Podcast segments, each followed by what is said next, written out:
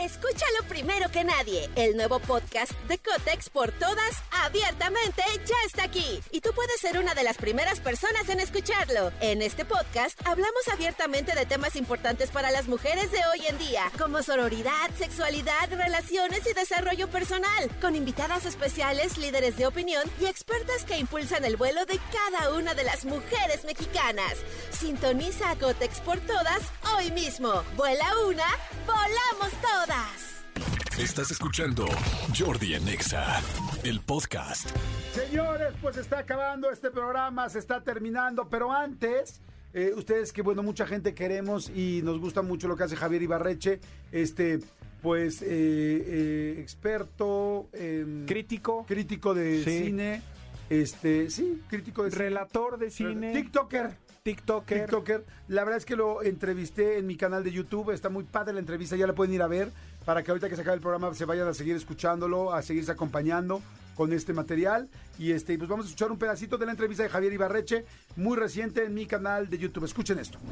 ¿Qué emoción me dio ahora que fuiste a los premios Oscar? O sea, me dio un ¿Qué te chorro de digo, emoción. O sea- y, y lo hiciste muy chingón, güey. Felicidades, qué Gracias, padre. güey. ¿Cómo fue? ¿Cómo, cómo estuvo? Ahí creo que, eh, ya estando allá, creo que el, el factor que más le llamó a la gente, más allá del expertise o no que pueda haber sobre el, el conocimiento de las películas, lo que vi que resonó mucho con la gente y que me encanta porque aparte fue algo completamente real, fue la emoción que yo tenía de estar ahí en ese momento. O sea, que estuvo, vi un par de videos de gente que analiza el lenguaje corporal, de vean cómo sí está bien emocionado porque se lleva la mano a la boca y hace no sé qué, es que sí, o sea, no estaba yo fingiendo nada, era yo en ese momento como en Disneylandia, de repente así de, no puedo creer que estoy en la alfombra roja de los Oscars y hablaba con uno y me emocionaba y hablaba con el otro y me emocionaba, o sea, esa cosa que fue muy real, me gustó que eso fue lo que le contagié a la gente. Y que mucha gente como que le dio este espíritu de, de qué chido que este güey llegó hasta allá. Escúchalo primero que nadie. El nuevo podcast de Cotex por todas, abiertamente, ya está aquí. Y tú puedes ser una de las primeras personas en escucharlo. En este podcast hablamos abiertamente de temas importantes para las mujeres de hoy en día, como sororidad, sexualidad, relaciones y desarrollo personal, con invitadas especiales, líderes de opinión y expertas que impulsan el vuelo de cada una de las mujeres mexicanas. Sintoniza a Cotex por todas hoy mismo. Vuela una, volamos todas. Y me encantó sobre todo ver eh, ya la respuesta en redes, que fue el- la frase como que más circuló en ese momento, esto de hicimos famosa a la persona correcta.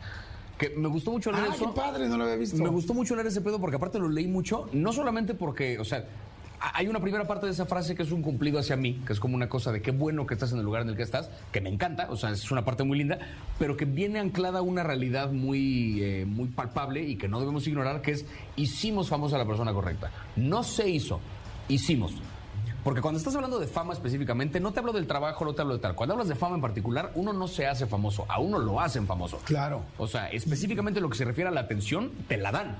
¿No? Entonces, me gusta ese cumplido porque viene de por medio con esta realidad de. de- no, es, no siquiera que es una amenaza, pero sí viene como anclado esta parte de que no se te olvide que hay un público muy grande de por medio que fue el que te empujó hasta allá. Y sí es cierto.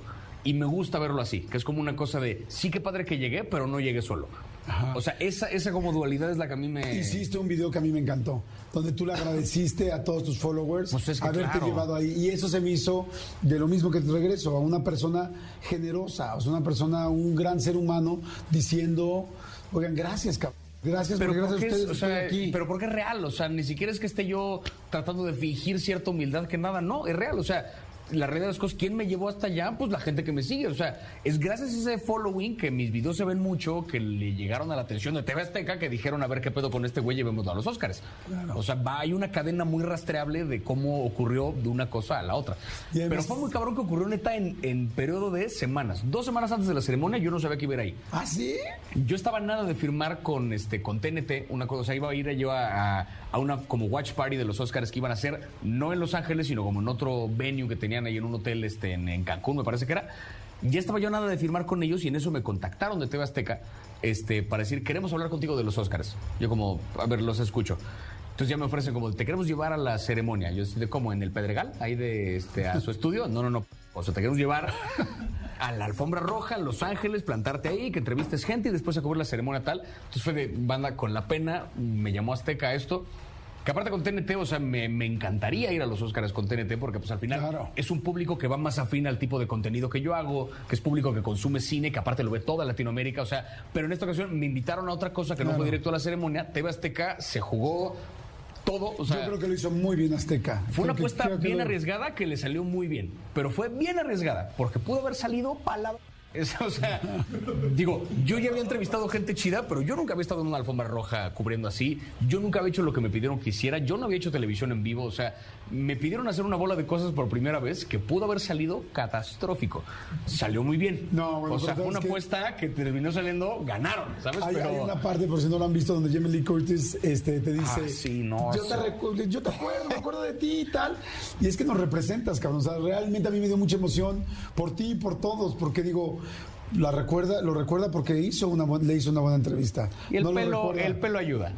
¿Qué opinión te merece, amigo? Me encanta, eh, digo, me encanta el trabajo que hace Javier Ibarreche, me fascina sus recomendaciones. La verdad es que mucha gente dice, es que siempre son buenas. No, no siempre son buenas, pero o sea, aunque así lo fueran, es su opinión.